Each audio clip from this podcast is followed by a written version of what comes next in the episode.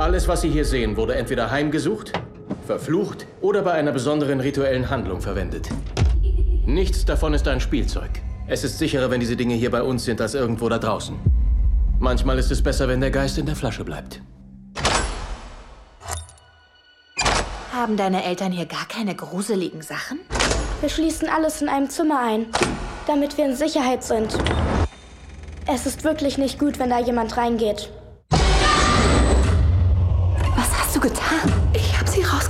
Wen? Vermisst du mich? Annabelle? Es tut mir leid. Was hast du sonst noch angefasst? Ich glaube alles.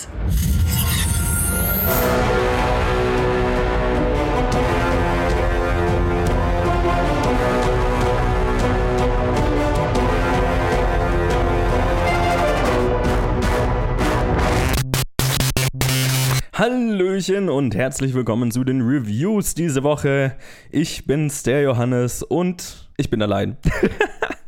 Mal wieder.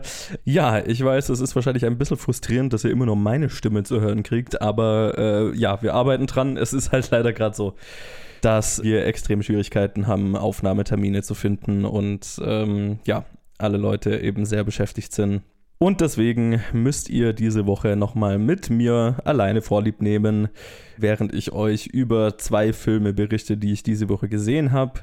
Ich hoffe, dass es dann nächste Woche äh, sich wieder ein bisschen geklärt hat und äh, wir ein bisschen mehr Reviews zusammen machen können, aber ich, ich kann es echt nicht versprechen, leider gerade.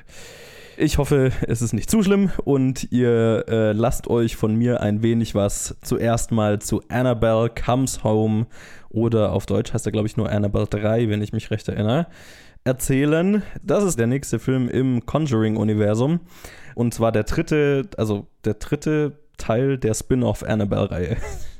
wenn man so will. Also die, äh, der erste Annabelle war ja ein Spin-off des ersten Conjuring-Films und äh, die Puppe Annabelle hat inzwischen, also die ähm, verfluchte Puppe Annabelle hat inzwischen ihre eigene Trilogie zusammen. Und äh, eben das ist das, äh, der dritte Teil der Trilogie.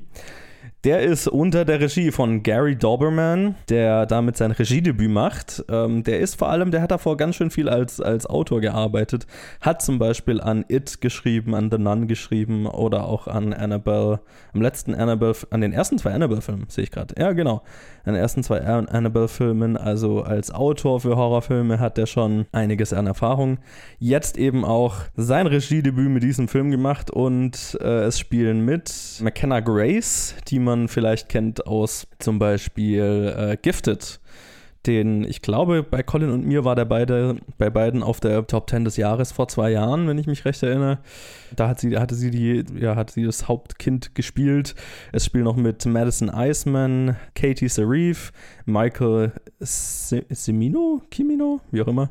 Und äh, Vera Farmiga und Patrick Wilson, die ja die Warrens in diesem ganzen Universum spielen, also mit die Hauptcharaktere dieses Universums oder zumindest der Conjuring-Filme, die sind jetzt nicht so viel im Film. Die stehen zwar ganz oben, aber die sind, kommen am Anfang mal vor und dann am Ende wieder, aber es ist nicht ihr Film. So, vielleicht noch ein bisschen zum Hintergrund. Der erste Annabelle-Film, den fand ich jetzt persönlich nicht besonders gut.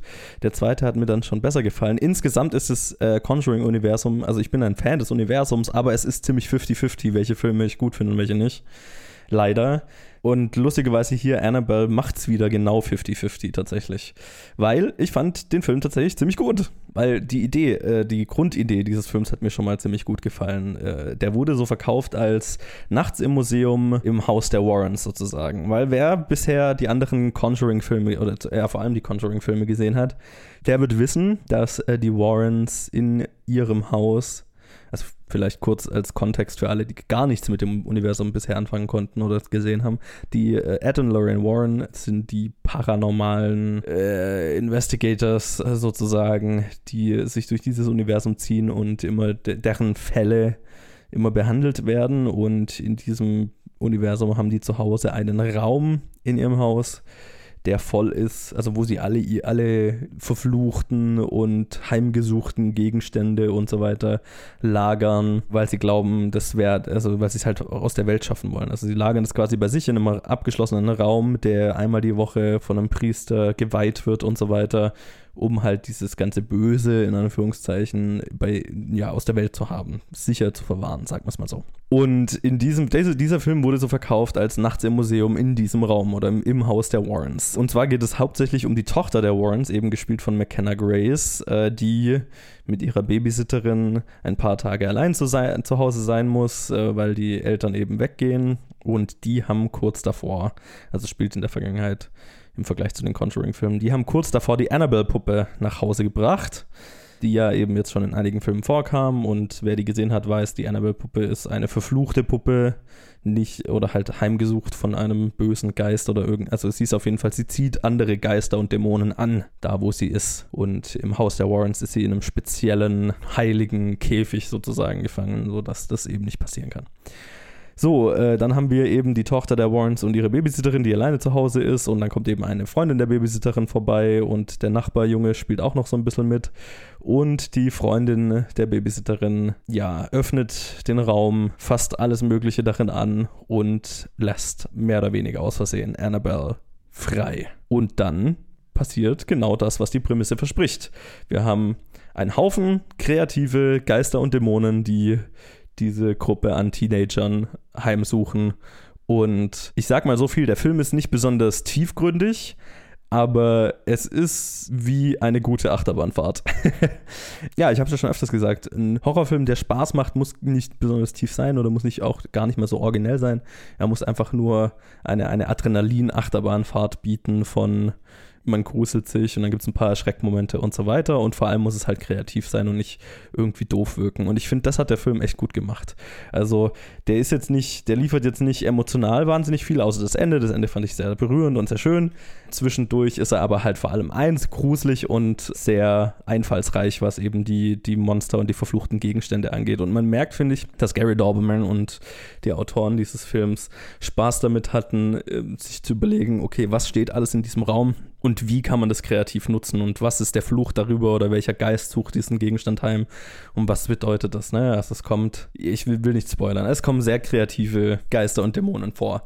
So vom, vom Aufbau her ist es da aber sehr klassisch dann wieder Conjuring, also wenn man jetzt mit diesen Conjuring-Filmen bisher nichts anfangen konnte, dann wird man mit diesem Film bestimmt auch nichts anfangen können, weil von den Tricks her, sage ich jetzt mal, von den Schreckmomenten und so weiter, ist er sehr klassisch was das Conjuring-Universum angeht. Was ihn aber halt wirklich gut macht, finde ich, ist, dass er einfach gut gespielte Charaktere hat. Also die vier Teenager in, in, in der Mitte dieses Films, im Zentrum dieses Films, sind wirklich gut gespielt und machen einfach Spaß. Also sind einfach auch cool. Und gerade McKenna Grace, die die Tochter der Warrens spielt, die ja gerade so in die Pubertät kommt und so dieselben psychischen, äh, selben übernatürlichen Fähigkeiten wie ihre Mutter entwickelt, also dass sie Geister sehen kann und so ein bisschen als Medium eben fungiert oder halt so Kräfte entwickelt, ist total cool umgesetzt. Also auch, dass sie zum Beispiel die ganze Zeit von einem toten Priester heimgesucht wird oder der folgt ihr halt die ganze Zeit auch in der Schule. Und es wird gar nicht erklärt, warum und wieso. Es ist halt einfach nur, ja, die ist halt die Tochter der Warrens und die hat halt, die fängt diese an, diese Kräfte zu entwickeln und hat halt einen Geist, der sie verfolgt ja, das funktioniert, finde ich, emotional einfach gut. Ähm, macht, finde ich, einen schönen Charakter. Und auch, ja, die anderen Charaktere im Film, zumindest die Freundin der Babysitterin, die Babysitterin selber, sind ein bisschen tiefer als der übliche Horrorfilmcharakter, sage ich jetzt mal. Nicht zu tief, etwas tiefer. Gerade genug, um eben eine, eine glaubhafte Story zu bilden. Also, ne, man, man, das war auch mein Gedanke, äh, als es passiert ist, so erstmal, man denkt sich so, oh Gott, jetzt macht halt wieder ein Charakter lauter dumme Entscheidungen und lässt halt die ganzen Monster frei. Aber es ist tatsächlich ein emotionaler und wirklich auch nachvollziehbarer Grund dahinter. Und dann hatten, der Rest vom Film ist dann halt, wie die Autoren und eben der Regisseur sehr viel Spaß damit haben, kreativ einfach einen Haunted House Film zu machen. Und es sind ein paar echt, also sind ein paar echt einfach, also coole Gestalten dabei. Und das ist auch alles, was dieser Film liefert. Also das ist einfach ein netter Film, ein, äh, was heißt ein netter Film? Ein guter Horror-Gruselfilm für zwischendurch. Nicht mehr, aber auch nicht weniger. Und ich finde das, ja, ich, ich habe es definitiv nicht bereut, den anzuschauen.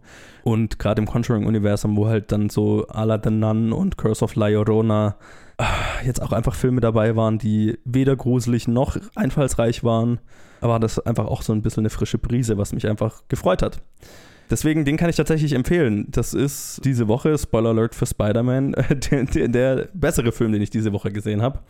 Mit Sicherheit nicht für alle, wie gesagt. Man muss schon, glaube ich, Fan dieses, des Conjuring-Universums sein oder zumindest diese Art von Horrorfilm, so ein bisschen auf Paranormales stehen. Ich kenne zum Beispiel Leute wie zum Beispiel der Max, der jetzt ein bisschen genervt von diesen ganzen paranormalen oder Geister- und Dämonen-Horrorfilmen ist. Ich glaube, dann ist es eher weniger was für einen. Aber wenn man damit Spaß haben kann und nicht einfach ne, ein tiefgründiges Drama auch noch erwartet, dann ist es definitiv ein Film für, für den entsprechend eingestellten Horrorfan. also für mich hat er auf jeden Fall sehr gut funktioniert. Deswegen, Annabelle Comes Home oder Annabelle 3, schaut ihn euch an, lasst mich wissen, wie ihr ihn fandet. Und ich würde mal sagen, dann fackel ich gar nicht lange rum. Wir spielen einen Trenner und dann erzähle ich euch was über den neuesten Film im Marvel-Universum. Zwei Universen, die diese Woche bedient werden. Bis dann. Was willst du? Ich weiß es nicht. Was willst du? Du, Peter Parker, jetzt. Ich weiß, du denkst Ich will zurück nach. auf meinen Trip. Klar, ich will zurück auf meinen Trip mit meinen Freunden. Und ganz nach oben auf den Eiffelturm. Mit dem Mädchen, das ich sehr mag und ihr sagen, was ich empfinde und ihr einen Kuss geben. Oh, Was soll das, Mann? Ich.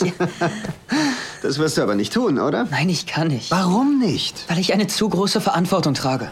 Und da bin ich schon wieder. Ihr habt einen Trenner und hoffentlich einen Ausschnitt aus Spider-Man gehört. Und ich bin da, um euch über Spider-Man Far From Home was zu erzählen. Der ist unter der Regie von John Watts, der auch äh, Spider-Man Homecoming gemacht hatte. Der ja vor, was, zwei Jahren oder so rauskam? Zwei, drei Jahren? Nee, zwei Jahre oder so. So lange ist, glaube ich, noch nicht her. Und es spielt natürlich wieder Tom Holland die Hauptrolle als Peter Parker slash Spider-Man. Wir haben natürlich wieder Marissa Tomei, die Aunt May spielt, Zendaya, die MJ spielt, Jacob Batalon, Tony Revolori, Andrew Rice, die mich extrem gefreut hat. Die war auch in Spider-Man Homecoming schon als Klassenkameradin von Peter Parker. Man kennt sie hauptsächlich zum Beispiel aus äh, The Nice Guys, wo ich sie halt extrem gut fand. Äh, und in dem Film hat sie weitaus mehr zu tun, was mich richtig gefreut hat. Und dann ist neu dabei Jake Gyllenhaal, der Quentin Beck slash Mysterio spielt. Ja, das ist der neueste Film im Marvel-Universum. Es ist der letzte Film nach Avengers Endgame in dieser Phase 3, Phase 3 des Marvel-Universums. Ist quasi also der Abschlussfilm, der Epilog zu Avengers Endgame. Und das schon mal vorweg, so fühlt er sich auch an. Ja, und ich glaube, ich, ich gebe eine kleine Spoilerwarnung, weil ich habe das Gefühl, ich kann den Film nur zumindest, also ich werde nicht groß spoilern, aber ich werde einen Twist spoilern, der meiner Meinung nach aber den meisten klar sein dürfte, was der Twist ist, nämlich was eben um Jake Gyllenhaals Charakter geht. Aber wenn ihr gar nichts wissen wollt über Spider-Man Far From Home und ich gehe mal davon aus, dann wollt ihr ihn auch unbedingt sehen, also ist es meine Meinung eh wurscht erstmal, was das angeht, dann schaut ihn euch erst an und hört euch dann das Review an, weil ein bisschen was, habe ich das Gefühl, muss ich spoilern, um ihn adäquat besprechen zu können. Ja, ich habe gerade gesagt, äh, es ist äh, der letzte Film der aktuellen Phase des, ähm, des Marvel Cinematic Universe. Er ist ein Epilog zu Avengers Endgame und das ist auch eine große Kritik, die ich an dem Film habe. Er fühlt sich nicht nach einem alleinstehenden Film an. Er fühlt sich auch nicht so richtig, finde ich, nach einem Spider-Man-Film an, weil es ist mehr ein. Ja, obwohl, obwohl hier, das ist ja kein Avengers-Film, es, es kommen keine anderen Avengers vor. Aber, also ich habe mich hinterher gefragt, worum geht's in diesem Film? Und die einzige brauchbare Antwort, auf die ich kommen konnte, war, es geht um Tony Stark und die Abwesenheit von Tony Stark. Und das fand ich halt extrem nervig und extrem schade, weil halt dadurch, finde ich, so ein bisschen Spider-Man als Charakter, also die Charaktere, die tatsächlich im Film sind, so ein bisschen hintergangen werden und ein bisschen, äh, es war so ein, naja, keine Ahnung. Es, liegt vielleicht auch daran, dass ich, dass ich Tony Stark als Charakter nie so geil fand und das heißt, dass er jetzt nicht mehr da ist, berührt mich jetzt nicht wirklich und wenn dann die ganze Zeit im Film drüber geredet wird, äh, Tony Stark, was hätte Tony Stark gemacht und Tony, also der ganze Film durchzogen von Tony Stark und seiner Abwesenheit und ich habe auch so diese, diese Mentor-Rolle von Tony Stark gegenüber Spider-Man nie so wirklich abgekauft, auch in Spider-Man Homecoming nicht, hat die, fand ich, hat die nie so richtig funktioniert. Entsprechend fand ich auch so dieses, diese Grundlage, die der Film hat, dass äh, der Film sich darum dreht, dass äh, Peter Parker über diesen, über den Tod seines Mentors in Anführungszeichen wegkommen muss, auch nicht so wirklich glaubhaft und nicht wirklich emotional berührend. Und das fand ich schade, weil das ist halt das, der rote Faden, der große rote Faden, der sich durch diesen Film zieht. Und der Rest vom Film hat nicht wirklich, finde ich, einen roten Faden. Weil der zweite rote Faden, der sich durchziehen soll, ist Jake Gyllenhaals Charakter. Und hier eben der Spoiler. Den meisten dürfte klar sein, wenn sie sich schon mal sich mit, Sp äh, mit Spider-Man, was kommt der Schwabe in mir raus, Spider-Man schon mal davor bef befasst haben, dass Mysterio ja ein Spider-Man-Villain ist, also ein Antagonist. Der Film verbringt aber die erste Hälfte fast damit, wirklich glaube ich, ernsthaft mit dem Versuch, ihn als Helden hinzustellen, um dann später den Twist zu machen. Oh mein Gott, er war der Antagonist äh, all along, so schon die ganze Zeit. Na, seid ihr überrascht? Und ich habe mir die ganze Zeit so gedacht, ja, ich weiß, dass er sich als böse herausstellen wird. Warum baut ihr das so lange auf? Ich habe es nicht so richtig verstanden. Also jeder, der sich schon mal damit beschäftigt hat und äh, oder hat so im Rande, also selbst ich wusste das halt hauptsächlich durch das Spider-Man-Spiel, das ich früher auf der Playstation als Kind gespielt habe, wo man gegen Mysterio kämpft und so. Also ich fand das wenig überraschend und dadurch ein bisschen frustrierend, dass es halt so lange versucht wird, wirklich ernsthaft ihn als gut hinzustellen und dann so, ähm, wenn er dann Peter Parker am Schluss überzeugt hat und äh, tatsächlich ihn über, naja, hinters Licht führt äh, in einer bestimmten Szene und dann kommt der Reveal, wo ich das Gefühl hatte, der Film ist jetzt so, oh, na, habe ich dich überrascht und ich habe mir so die ganze Zeit gedacht, nö, das war klar, du hast nur sehr viel Zeit verschwendet.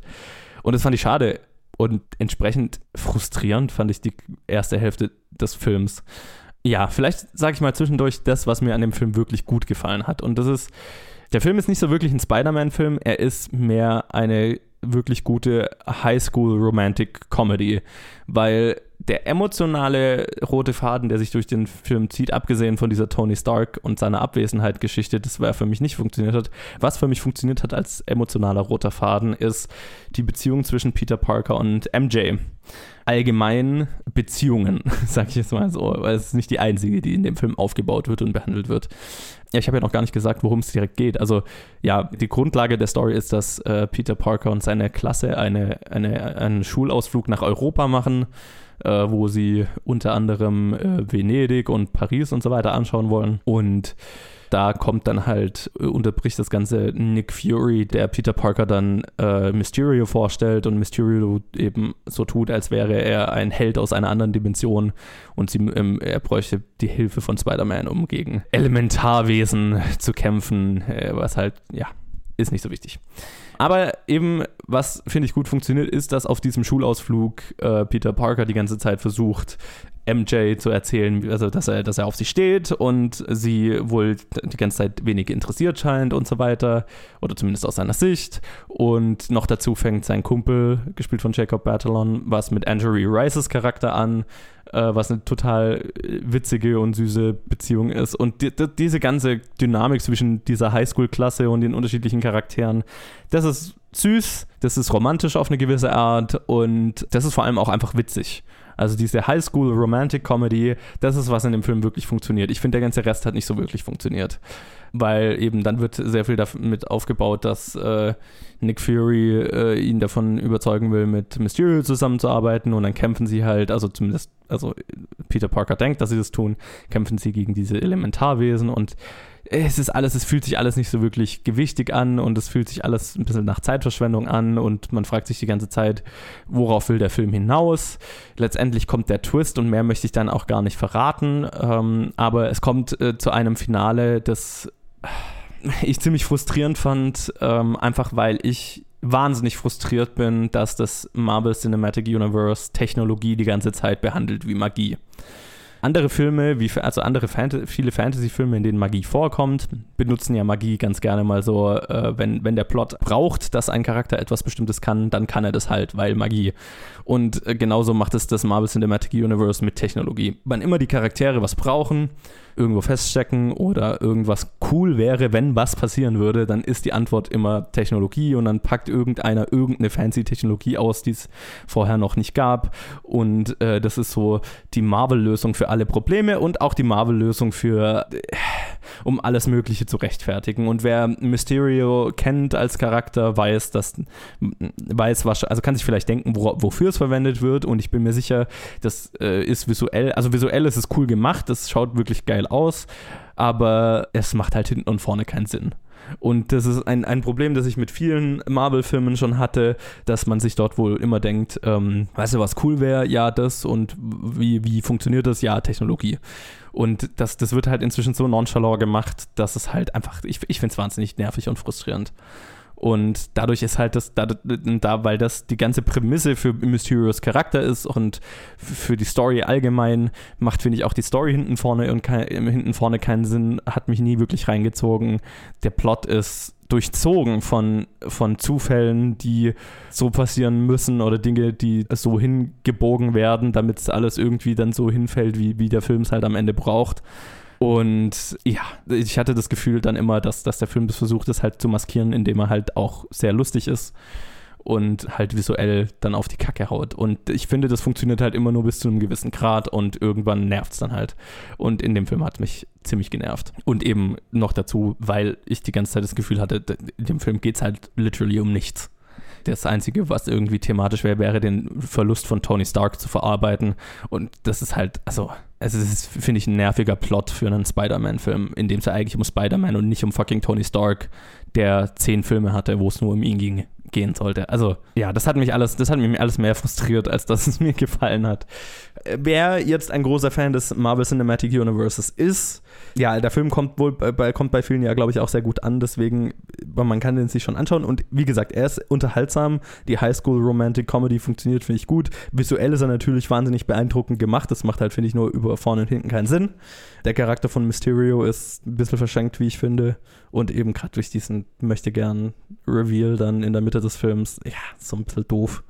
Ja, und es fühlt sich halt am Ende nicht wie ein kompletter Film an. Es fühlt sich an wie so eine Filler-Episode bei einer Serie wo zwischen einer interessanten Episode zur nächsten interessanten Episode halt ein bisschen Information gedammt werden muss.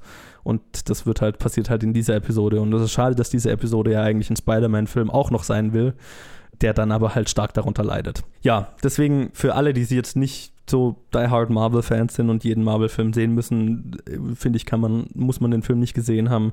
Finde es auch so ein bisschen nervig, dass überall so gesagt wird, uh, man muss Avengers Endgame gesehen haben, sonst macht der Film keinen Sinn, das ist Bullshit. Also, solange man weiß, dass halt Tony Stark in Avengers Endgame stirbt, alles andere ist halt ja, und was Thanos gemacht hat. Aber es ist jetzt nicht so, also ja, ich finde, es ist jetzt ein bisschen überhyped, so als das große nächste Kapitel im Marvel-Universum. Und auch die Post-Credit-Scene, die so gehyped ist, ist, finde ich, pff, macht ein ganz anderes äh, Problem auf, das ich mit dem Marvel Cinematic Universe seit dem ersten Film, seit Iron Man habe. Aber auf das ich jetzt nicht eingehen will, weil das würde, das, das ist dann, glaube ich, zu viel gespoilert. Ja, ich, ich fand es einen frustrierenden Film. Ich glaube, mehr muss ich dazu nicht sagen. Schaut ihn euch an, wenn ihr wollt. Lasst mich wissen, ob er für euch besser funktioniert hat, weil für viele Leute scheint das ja. Würde mich interessieren, wie und warum. Und äh, das könnt ihr wie immer tun auf Facebook, Twitter, Instagram oder planetfilmgeek at gmail.com. Und äh, lasst uns da, wo ihr uns hört, ein Like, ein Review und so weiter da. Und wie, wie gesagt, ich hoffe, es ist nicht zu schlimm, dass ihr jetzt die letzten zwei Wochen immer nur mich gehört habt. Äh, wir arbeiten dran, dass wir in Zukunft wieder Aufnahmetermine finden, an denen einfach Leute Zeit haben. Aber wie gesagt, ich kann es gerade einfach nicht versprechen. Oder ja, also Terminplanung ist einfach schwierig. also, dann, äh, das war's für diese Woche. Ich hoffe, äh, ihr hört beim nächsten Mal wieder rein und wir hören uns dann natürlich wieder nächste Woche bei was auch immer euch da anhört. Bis dann.